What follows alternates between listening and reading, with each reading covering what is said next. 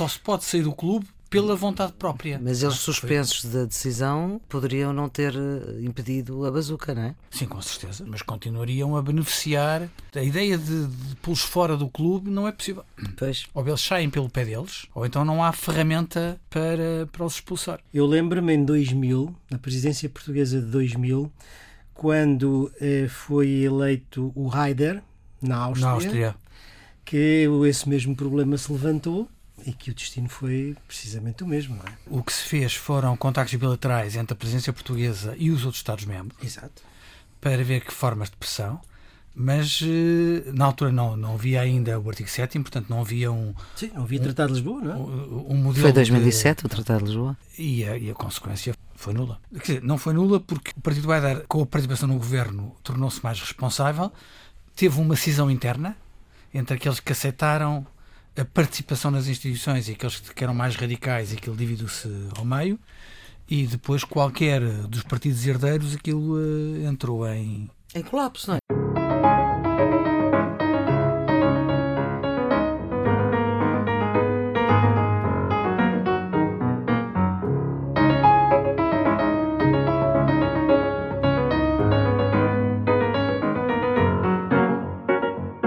Geometria Variável no ar, 26 edição, com os analistas fixos Nuno Severiano Teixeira e Carlos Coelho. Vamos olhar para a semana que passou, a deter-nos no essencial, como sempre. Esta é a semana do Tira-Teimas no Orçamento de Estado para 2021. Na nossa conversa prospectiva, antecipávamos um desfecho semelhante à votação que houve na Generalidade, com o PCP e o PAN a absterem-se na votação final. Não, vamos cá ver. Se se reproduzirem as inclinações de voto que houve para o voto na Generalidade, o orçamento passou. Ah, sim, pois. O orçamento Nem passou. isso é certo. não é? Com certeza, nada é certo. Mas o que é mais improvável é nós termos a abertura de uma crise política. Já dissemos isso há uma semana, dissemos há 15 dias e dissemos há 3 semanas. é? E aparentemente agora à esquerda já está toda a gente a conversar outra vez. é? Vale isso o que valer. É? O Carlos também está a pensar que esta legislatura não vai até ao fim. Isso pode acontecer. Mas não é já. Mas não é já. Não, eu acho que não é já, não pode ser já. Quer dizer, tem- temos à frente condicionalismos Aliás, Rui de natureza, lembrou isso, que de natureza não constitucional. O Presidente não pode dissolver dissolver nem o pode convocar eh, eleições antecipadas e, mais do que isso, temos à frente um semestre de presidência. E, portanto, quer dizer, isso é um horizonte absolutamente impensável para uma crise política. Sem prejuízo de, de uma novidade qualquer. eh, Pois, eh, Carlos, sem prejuízo de uma novidade qualquer, e claro que tivemos essa novidade, que tivemos o PSD que se juntou ao Bloco e ao PCP e a outros na votação do novo banco no orçamento e com o chumbo da proposta que constava no Orçamento de Estado, o Governo não vai poder reforçar o fundo de resolução em 476 milhões de euros, como tinha contratualizado, quer com o novo banco, quer com a União Europeia. Há aqui um problema de quebra de contrato que o Estado tinha firmado para pagar em maio. Até maio haverá tempo ou não, ainda não sabemos, já se fala num retificativo. O PSD também já anunciou que se a auditoria for positiva, garante o voto no retificativo, mas o que é certo é que tivemos aqui a tal novidade. Sim, vamos cá ver. Eu não acho eh, muito grave esta coisa do novo banco, exatamente pela razão que acabou de dizer o PSD. Mas acha bem que o PSD tenha viabilizado esta proposta? não acho muito católico, para ser sincero, eh, mas não, não acho que isso seja o mais grave, até porque o PSD disse que se a auditoria que está a ser concluída der um resultado que acentua a responsabilidade do Estado, que se compromete a dar os votos suficientes para um orçamento retificativo e, portanto, aquilo que não é aprovado agora pode ser aprovado. Portanto, o Estado português não fica em cumprimento não do fica em contrato. cumprimento. Acho que há coisas mais graves. Acho que há coisas mais graves. A ideia que passou que havia uma corrida para ver quem é que conseguia aumentar mais a despesa, não acho que fique bem a ninguém, sobretudo a partidos que têm responsabilidades de governação. Aquilo que aconteceu com uma proposta do PSD para suspender o pagamento por conta no IRC, que de acordo com a UTAU, Unidade Técnica de Apoio Orçamental, tem um impacto na receita de Deita. 1.500 milhões de euros, embora não apenas no ano, não é? é muito complicado. Muito complicado. O PSD não geriu bem algumas propostas que apresentou e algumas coligações negativas de que fez parte. Não acho que reforce a credibilidade do PSD, como acho que o Partido Socialista também não teve bem em algumas votações eh, no orçamento que não reforçam a sua credibilidade. Dou um exemplo concreto. A Iniciativa Liberal fez uma proposta para criar um portal online de acesso público onde todos os cidadãos possam monitorar e escrutinar o processo relacionado com a execução de fundos europeus com a bazuca, com de, os for dinheiros que de forma transparente. Uhum. E o PS votou contra. O PS votou contra. Isto Foi o único, aliás, que votou contra. foi o único que votou contra. Uh, O PC e o PEV abstiveram-se e todos os outros votaram a favor. Foi uma coligação negativa que eu acho que se justifica. Maior transparência na gestão e aplicação de fundos comunitários, acho inacreditável como é que o PS votou contra. E, portanto, eu acho que o PSD e o PS tiveram votos nesta gestão de orçamento que não credibilizam partidos que têm vocação de governo. E eu acho que essa é a má experiência deste processo de orçamento de Estado. Não, não. O orçamento de Estado é aprovado na votação final global, acho eu, para tranquilidade de, de todos aqueles que votaram a favor e dos que votaram contra. Porque, no fundo, no fundo, ninguém queria uma crise política e isto é gesticulação partidária. Como nós Esse- sempre dissemos aqui. Como sempre aqui dissemos. Dito Embora a isto, expressão seja do Nuno. o orçamento que é aprovado em votação final global é diferente do orçamento que entrou Muito na- diferente. muito diferente, fruto das quase 1500 propostas de alteração, fruto das várias coligações negativas e positivas que se foram formando ao longo deste período, qual é, do meu ponto de vista, o resultado e o que é que é politicamente significativo?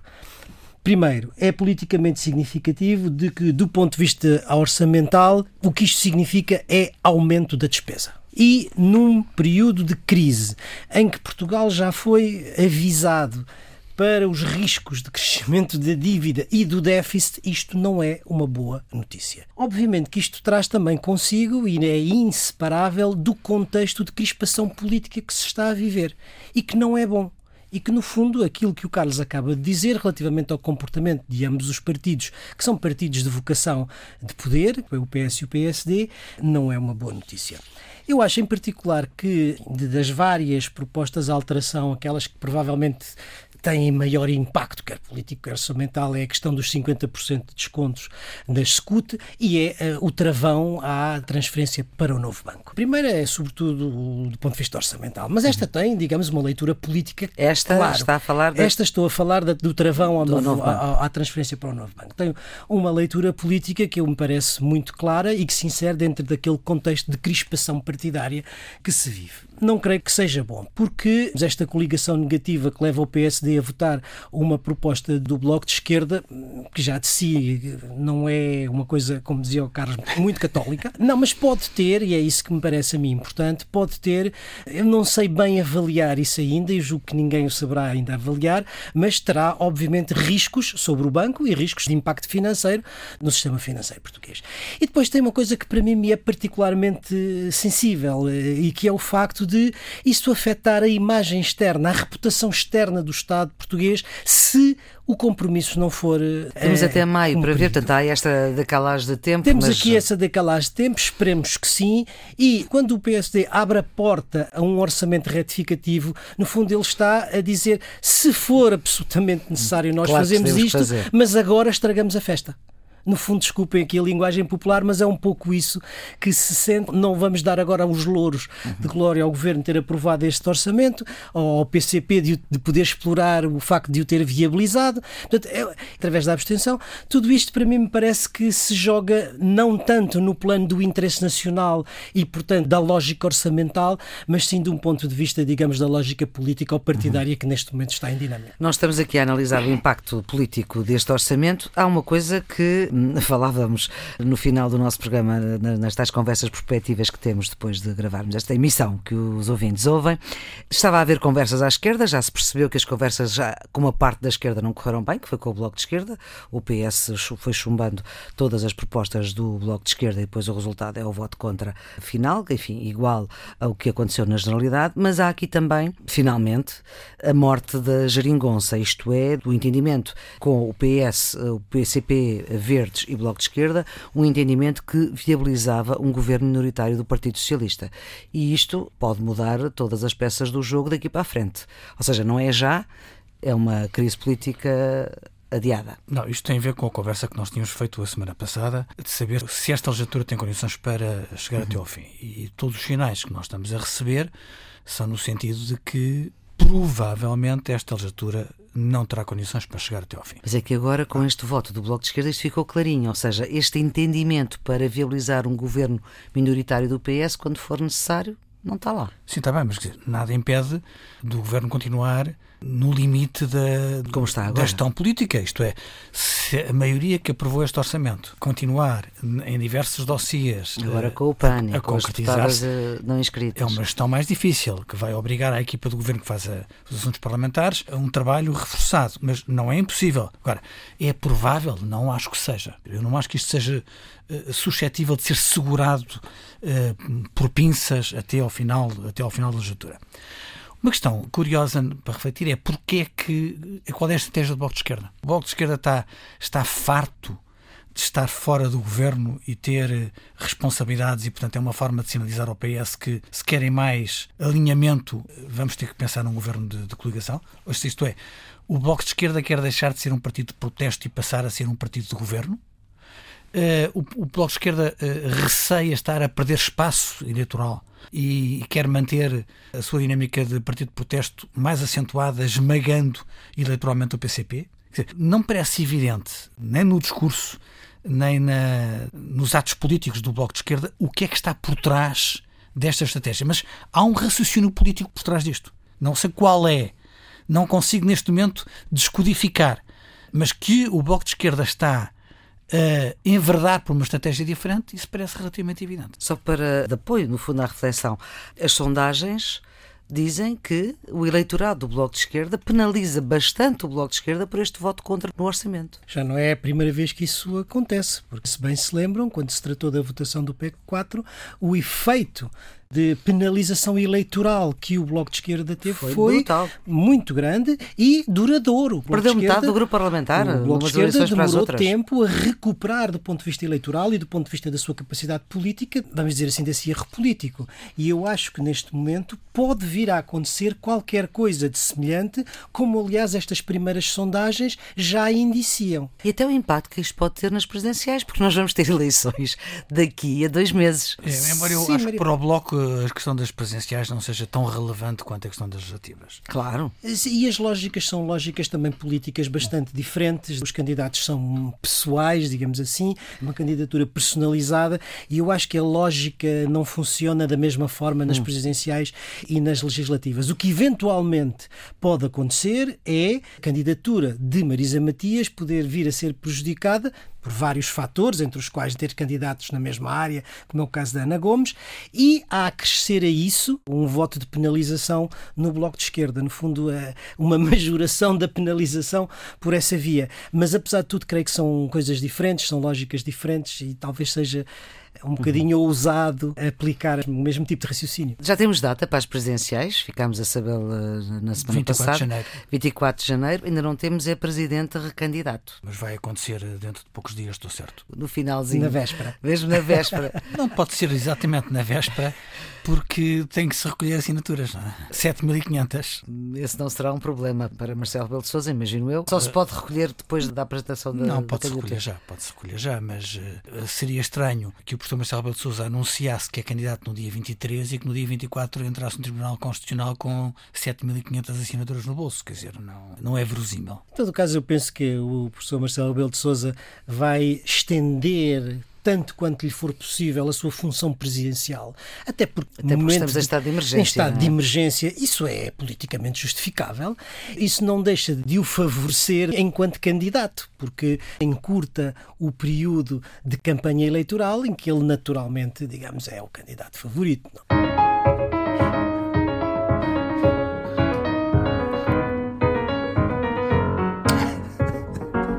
Ora bem, este era um tema que queríamos abordar há muito no Geometria Variável, esteve várias vezes agendado e depois foi desagendado, isto para falar numa linguagem quase parlamentar, e fomos bastante longe na conversa perspectiva que tivemos sobre as vacinas. Querem ver? Querem lembrar-se? A questão das vacinas é uma questão complicada. Há várias e há várias no mau sentido, isto é, quando a Pfizer disse que tinha 90% de eficácia, a vacina russa veio logo dizer que era 92%. Depois a outra disse que tinha 95%. Agora a Pfizer já diz que a sua também tem 95%.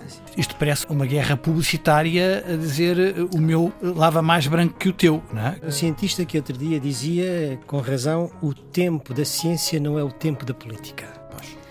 E sobretudo não é o tempo da saúde também. Depois há um problema de produção e há coisas que não estão respondidas. Por exemplo, se a vacina der uma resistência à doença durante quatro meses, nada disto está provado ainda, significa que nós precisamos por ano de três vacinas. Se a vacina para ser eficaz precisa de um reforço, precisa de duas doses, se eu tiver 30 vacinas, eu não tenho resposta para 30 pessoas, eu tenho resposta para 5 pessoas e 25 ficam sem vacina, porque cada pessoa precisa de 6 doses ao longo do ano. Olha, nada destas respostas estão dadas. Hein? E quando for evidente que a produção não dá para todos, mas só dá para alguns, quais são os fatores de direção? É quem tem dinheiro para pagar? É quem está nos grupos de risco? É quem está em profissões de risco? Quer dizer, isto vai levantar problemas de decisão política e problemas de tensão social. Porque é que tu tens e eu não tenho? Parece-me que há demasiada expectativa relativamente às vacinas face àquilo que elas podem traduzir de segurança para a sociedade em geral.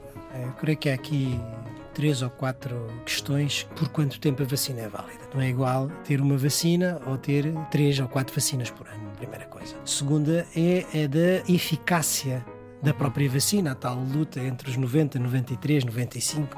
Há problemas de logística muito complicados, não só no que diz respeito ao transporte, mas no que diz respeito ao armazenamento, porque algumas dessas vacinas, não todas, necessitam de temperaturas eh, muitíssimo baixas que por exemplo, o representante da Associação Portuguesa de Logística precisam de saber com muita antecedência porque não há em Portugal capacidade para armazenar e transportar a esse grau de temperatura. Embora isso também possa dar vantagem comercial para as vacinas que não precisam. Que não precisam. Ainda por ser desse frio tão intenso. Tão intenso. É? Todos os critérios de distribuição, não é? Quem vai ter direito a isso, haverá para todos, não haverá para todos. As pessoas falam da vacina como se a vacina estivesse disponível daqui a uma semana e não é verdade. Vão demorar meses primeiro que ela. Mesmo a da gripe não está disponível. Fomos bastante longe nesta conversa perspectiva, quase parecia que estávamos mesmo em programa.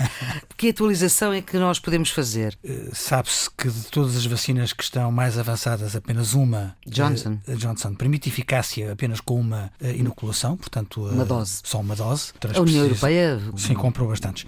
As outras precisam de duas doses e, portanto, significa que vai haver uma vacina no mercado que precisa de apenas de metade das doses e aparentemente com um preço eh, comercial muito, muito atrativo. Na questão do armazenamento, que é uma questão complicada. Por causa do frio, a 70 frio, graus. 70 graus negativos, eh, como alguém recordou, é mais frio do que no, no Ártico. Nem todos os países têm condições para assegurar esta temperatura para o armazenamento e a distribuição a estas temperaturas é um quebra-cabeças. Aparentemente o laboratório diz que poderá, em 2021, produzir a vacina em pó e que ela em pó poderá ser conservada à temperatura de 20 graus negativos e, portanto, será mais fácil fazer a distribuição em pó e depois eh, uma solução qualquer aquosa uma para... solução aquosa na altura da aplicação. Eu acho que a maior parte das questões não estão resolvidas. Há países que já contraíram responsabilidades contratuais para adquirir vacinas em número superior à sua população. É o caso, por exemplo, do Reino Unido. Há países em que isso não se verifica. É o caso de Portugal. É o caso de Portugal. Isso também tem a ver com a disponibilidade financeira, não é? Com Cada certeza. Um... Tem a ver também com a segurança das aquisições. Isto é, o que nós estamos a ver são artigos de jornal, não, não é prova sei. científica. Um dos casos mais interessantes é o caso da Moderna, que fez um teste em que, por lapso, a concentração num conjunto reduzido de pessoas, acho que duas mil e poucas pessoas, foi apenas metade da dose.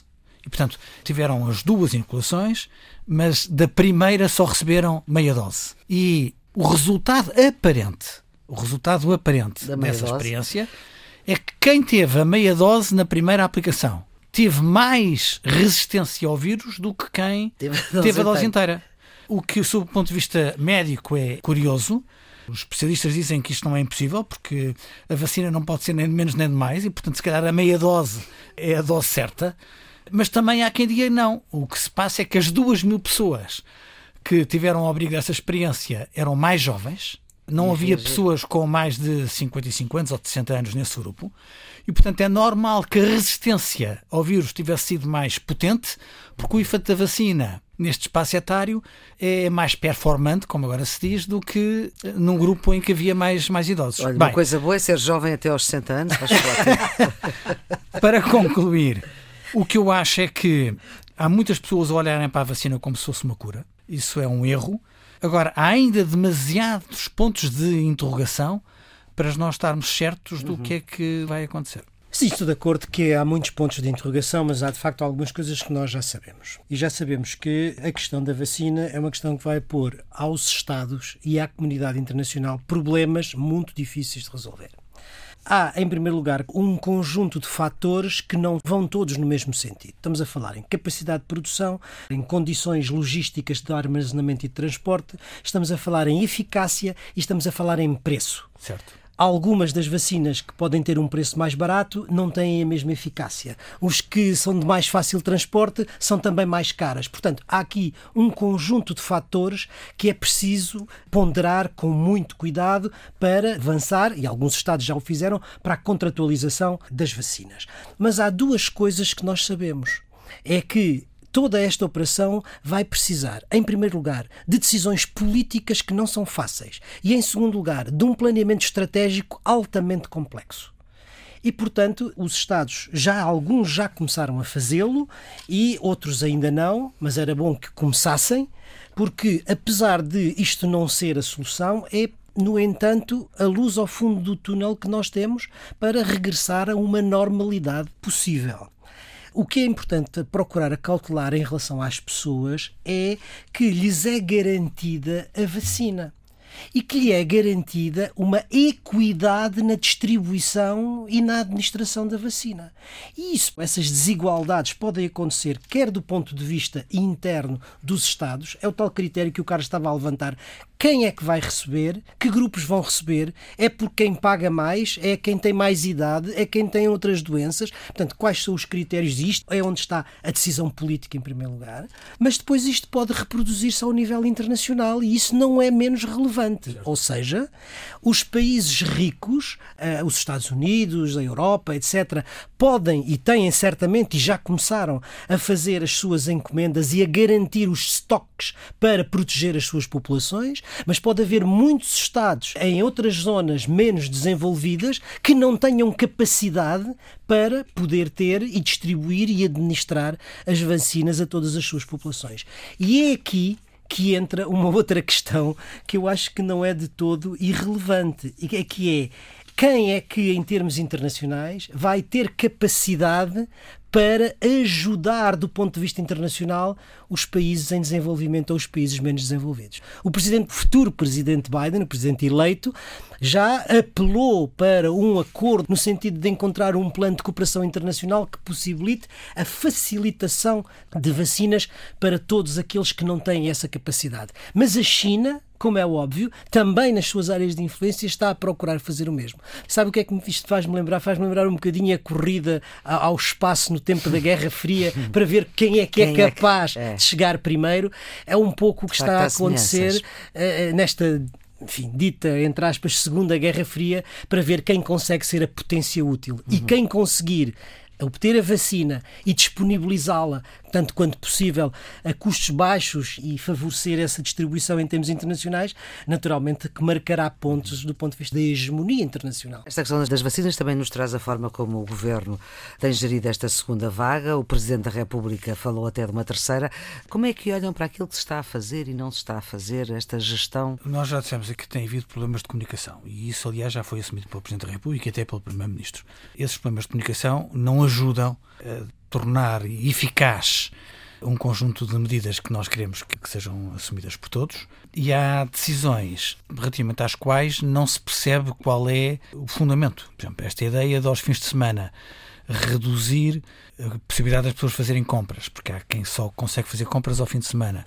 No sábado de manhã, teve como consequência uma maior concentração humana, filas à frente de grandes superfícies, menos distanciamento social, quando aquilo que se pretendia era exatamente o contrário. Portanto, há algumas medidas cujo efeito prático parecem ser exatamente o contrário daquilo que estavam a, a, ser motivadas. De qualquer forma, para quem tem uma visão internacional das coisas, e nós recebemos muita informação de todo lado, convém dizer que Portugal eh, não está pior do que a maior parte dos países europeus. Eu diria que Portugal está melhor, ou seja, a resistência pública contra as medidas de confinamento é mais vigorosa e até mais violenta em muitos outros países do caso da França, da Espanha, do que Portugal. Terá isso a ver com o temperamento do português? Terá isso a ver com o facto de, mesmo assim, algumas das nossas medidas terem sido mais razoáveis do, do que outras? Tem a circunstância de gerir melhor o equilíbrio entre aquilo que é a pressão do interesse da atividade económica e aquilo que é as noções de saúde pública e de proteção da saúde pública? Não sei. Não sei se é mérito nosso, se é uma questão de temperamento. O que me parece evidente é que nós às vezes temos muita vontade de tirar Sim, pedras não. para cima de nós próprios, mas ainda assim há países europeus em situação muito bem mais complicada do que aquela que Portugal está a atravessar. Quando se tratou da primeira vaga, não poupei elogios ao governo e à oposição e até ao presidente, digamos, à forma como o sistema político em Portugal respondeu à pandemia, quer no que diz respeito à definição dos seus objetivos, quer no que diz respeito à estratégia de comunicação. Acho que correu tudo muito bem, acho que Portugal foi um exemplo, aliás, reconhecido do ponto de vista internacional. Sinto-me particularmente à vontade para dizer que nesta segunda vaga eu não posso fazer a mesma avaliação. Eu sei que a situação é difícil, que tomar decisões nesta conjuntura é muito difícil, uma conjuntura de incerteza, onde há, quer do ponto de vista científico, quer do ponto de vista de responsabilidades políticas, muitas hesitações, e é muito difícil, é preciso reconhecer isso. E se olharmos num, comparativamente no contexto europeu, não estamos, estamos melhor que uns, pior do que outros, certo. mas não há uma, uma diferença substantiva. Dito isto, acho que há talvez duas ou três áreas em que se poderia ter feito melhor. E se pode fazer melhor. A primeira tem a ver com a qualidade, a fiabilidade dos dados e a transparência dos dados relativamente à pandemia.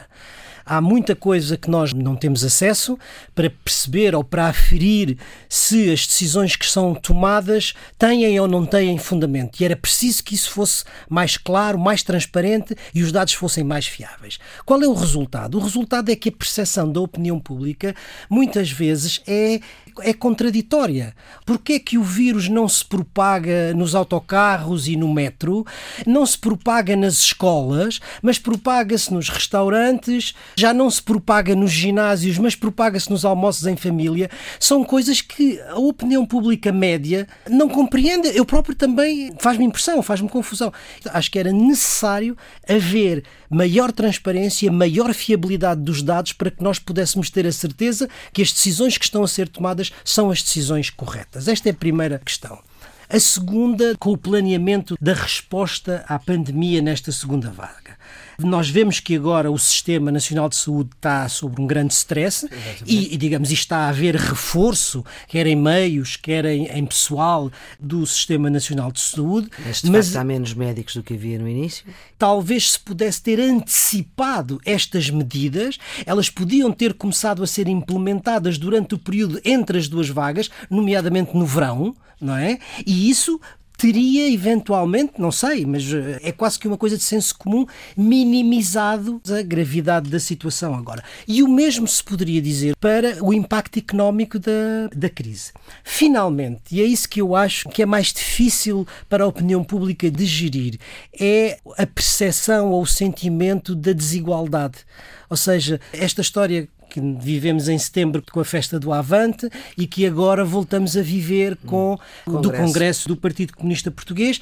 É preciso explicar isto de uma forma muito clara e as explicações que têm vindo das autoridades não apagam o sentimento e que há na opinião pública de algum tratamento desigual. Parece-me que essa percepção não favorece também um sentimento de coesão nacional, de empenhamento de todos num sacrifício que é de todos e que parece que não existe para alguns. Nós, neste fim de semana, temos congresso do PCP, iremos falar dele na próxima semana. A questão política no congresso é se deveria haver ou não congresso nesta altura. Essa é que é a questão. Mas enfim, fica a sensação de que o PCP quer aproveitar o Congresso como um mecanismo para dar visibilidade a João Ferreira, porque a campanha presencial não está a ser brilhante e as sondagens apontam para um desaire eleitoral do PCP. Muito abaixo da, da, marca do PCP até. Qual é a teimosia do PC é em fazer o Congresso agora? Só pode ser uma lógica eleitoral das presenciais. Nós sabemos, isso já foi explicado pelas, pelos responsáveis políticos, que o quadro constitucional em que nos movemos e a lei não permite proibir, uh, acontecimentos, proibir políticos. acontecimentos políticos. Uhum. Independentemente agora de uh, fazermos a avaliação do contexto em que essa ordem jurídica e constitucional foi uh, feita, porque não foi feita. para questões sanitárias, foi sim para uhum. calamidades, terremotos, sismos, etc. Agora, a questão fica do lado de quem organiza. Porque é que o PCP persiste em fazer o Congresso neste momento, que é um momento gravíssimo do estado da pandemia, com uma enorme pressão sobre o Sistema Nacional de Saúde e em que o sentimento de desigualdade em relação a outras iniciativas, enfim, que também juntam pessoas, se pode dar. Eu acho que é perfeitamente possível adiar um mês ou dois meses ou o que for, ou até, se fosse urgente fazê-lo agora, podia ter feito online. online, como muitas outras realizações têm estado a fazer-se. Se a ordem constitucional não permite proibir, então há o exemplo de quem tem a iniciativa de organizar e que não é consentâneo com o sacrifício que todos os outros portugueses estão a fazer.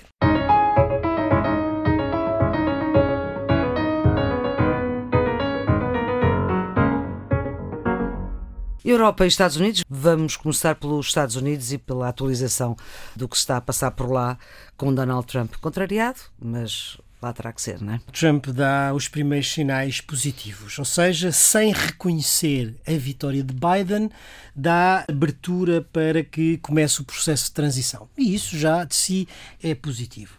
Por outro lado, o presidente eleito, Biden, anunciou já uma parte importante daquilo que vai ser a sua equipa e os sinais que vêm são sinais muito, muito importantes. O secretário de Estado Antony Blinken é conhecido, o chefe de gabinete Ron Klein também, a secretária do Tesouro, que é a antiga presidente da Reserva Federal, e particularmente na pasta da mudança climática, o John Kerry é um sinal muito positivo porque foi desde o tempo em que era secretário de Estado a quem maior impulso deu no sentido dos acordos de Paris e durante a administração Trump quem mais eh, falou sobre essa matéria que é que, do meu ponto de vista, isto significa? Significa uma nova oportunidade para a ordem internacional liberal e, sobretudo, uma nova oportunidade para a relação transatlântica, para a relação entre os Estados Unidos e a Europa.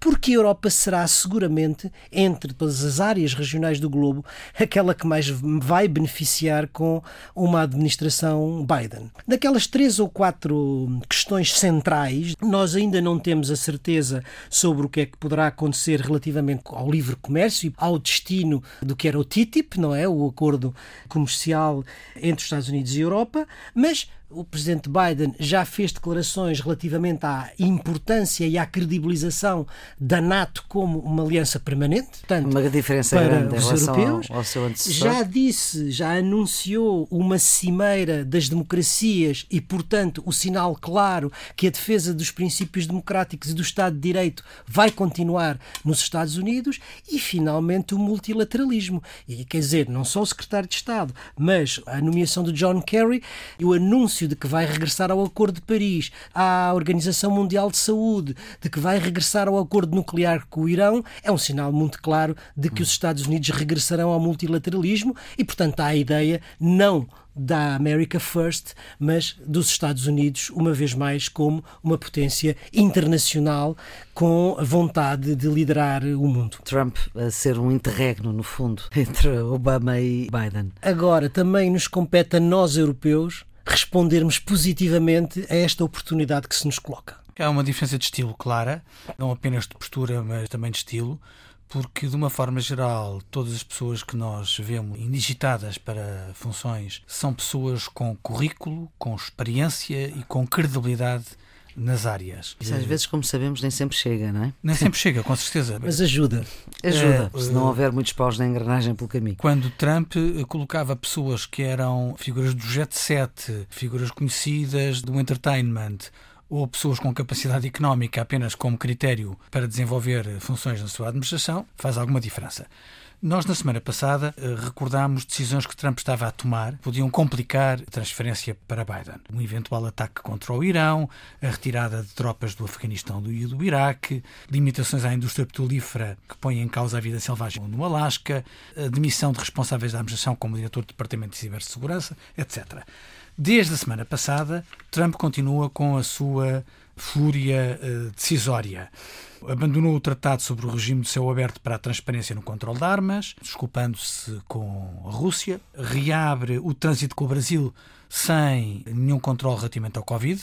O Brasil, que é, a seguir aos Estados Unidos, o país com mais uh, infectados, tal como a Índia, e começa com uma uh, série de perdões. O indulto presidencial é um dos poderes que o presidente tem. Agora foi Michael Flynn, que estava envolvido na trama da Rússia, mas o que consta nos Estados Unidos é que Trump tem uma lista, não é só Roger Stone, não é só Michael Flynn, que já beneficiaram, mas muitos outros seus apoiantes que tiveram problemas com a justiça e que ele vai indultar ou reduzir a pena uh, nesta fase final, o que demonstra uma forma mesquinha de utilizar os seus poderes presidenciais. Bem, isto é de facto uma diferença de estilo. Vemos em todas as aparições públicas de Biden uma sobriedade, uma tentativa de pôr cobro à divisão da nação americana, que é muito saudável. E eu acho que está o mundo inteiro à espera que esta transição, dia 20 de janeiro. que esta transição termine o mais cedo possível e que se diga adeus definitivamente a Trump e que Biden possa iniciar as suas funções com uma nova administração refrescada. Bom, que atualização podemos fazer das questões europeias agora com esta proposta espanhola sobre as leis do asilo? Há um conjunto de países, a Espanha, a Itália, a Grécia e Malta, que fizeram uma carta em conjunto a pedir mais solidariedade.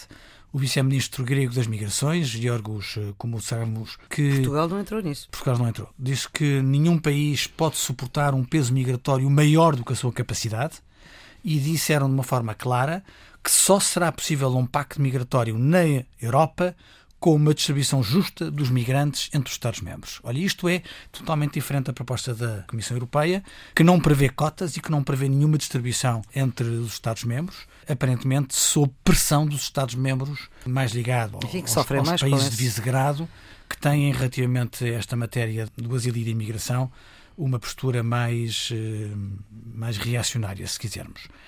Junto a isto, há a iniciativa Macron que diz que é necessário uma reforma de Schengen, não se sabe muito bem como. Se eu tivesse que apostar hoje, é que o novo pacto em matéria de migração e asilo não vai ter um parto fácil, não há maioria clara no Conselho para viabilizar as propostas da Comissão Europeia e as propostas da Comissão Europeia, como nós já dissemos aqui no Geometria Variável, são limitadas, porque não são assentes na solidariedade, são assentes na resposta repressiva.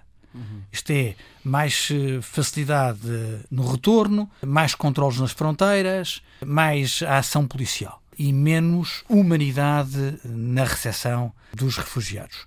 Não há boas notícias no curto prazo neste pacto sobre a migração e do asilo e vemos os países todos a alinharem-se em blocos, cada um deles com uma abordagem própria, seja o Visegrado, seja os países da linha da frente. Não parece evidente que haja qualquer possibilidade de aprovação do novo pacto em matéria de asilo e imigração no curto prazo.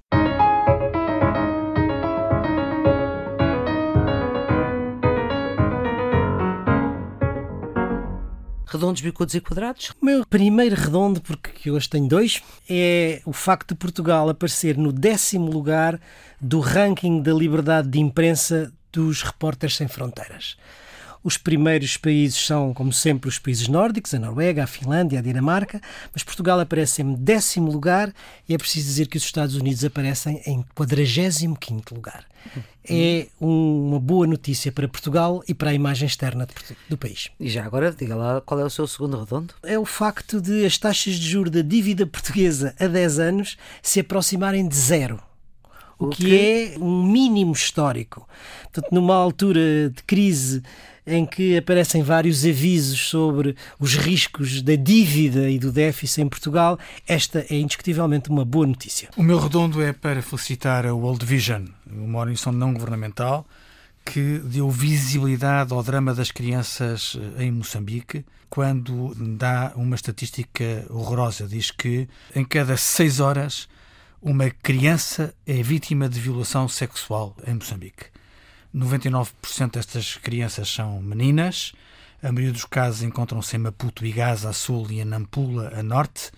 É vergonhoso que a violência sexual seja usada como uma arma de guerra. O meu quadrado vai para o Ministro da Defesa João Gomes Cravinho, que manifestou a disponibilidade de Portugal para ajudar militarmente no conflito no norte de Moçambique. É um bom sinal por parte de Portugal mas é quadrado porque é preciso que seja acompanhado pela comunidade internacional, em particular pela União Europeia e também pela vontade política do governo de Moçambique. O meu quadrado tem a ver com o voto nas eleições presidenciais. De acordo com as normas que existem neste momento, pode haver um número significativo, fala-se até 90 mil portugueses que possam estar impedidos de votar, isto é, todos aqueles que forem contaminados com Covid. Depois, Ou que estejam em confinamento. Que estejam em confinamento já depois de passado o prazo de pedirem o voto uh, antecipado. Um, ora, isso é limitado no direito fundamental. Não faz nenhum sentido permitir que um congresso de um partido político como o PCP se realize invocando que a atividade política não pode estar limitada pela doença e depois impedir dezenas de milhares de portugueses de exercer o seu direito de voto nas presenciais. Porque não é só ter Covid, é mesmo ter contacto com alguém com Covid, ou seja, mesmo uma pessoa que não esteja infectada. Agora os seus bicudos. Não tenho bicudo esta semana. Ora. O meu bicudo vai para o Observatório das Mulheres Assassinadas, que recorda que 30 mulheres foram assassinadas em Portugal, das quais 16 em contexto de intimidade. 21 crianças ficaram órfãs em resultado desses homicídios. A violência familiar continua a ser um problema em Portugal, um problema que tem que ser combatido com determinação. Pistas para o fim de semana? Para quem gosta de arte contemporânea, sugeria a International Art Show que decorre na Marina de Cascais. Começou ontem e vai até dia 6 de dezembro. Tem entrada gratuita, tem que ser de manhã e são mais de 200 obras de arte contemporânea em que o mote é Salvador Dali. Pela primeira vez vou recomendar um livro que ainda não li, chamado Sonhamos Juntos. Resulta de longas entrevistas com o Papa Francisco. Daquilo que se sabe, é um livro que estará nas bancas já agora, dentro de poucos dias. Desde a possibilidade de um rendimento mínimo universal ao papel das mulheres, o Papa aborda várias questões estruturais do nosso tempo. Parece ser mais uma opinião impactante do Sumo Pontífice. Muito bem, ficamos por aqui nesta Geometria Variável, que tem uma versão mais alargada em podcast para ouvir sempre que quiser. Nuno Severiano Teixeira e Carlos Coelho são os residentes fixos do Geometria, bem como a produção de Ana Fernandes e os cuidados técnicos de gravação de João Carrasco. Voltamos a estar juntos para a semana. Até lá, cuide-se e um ótimo fim de semana.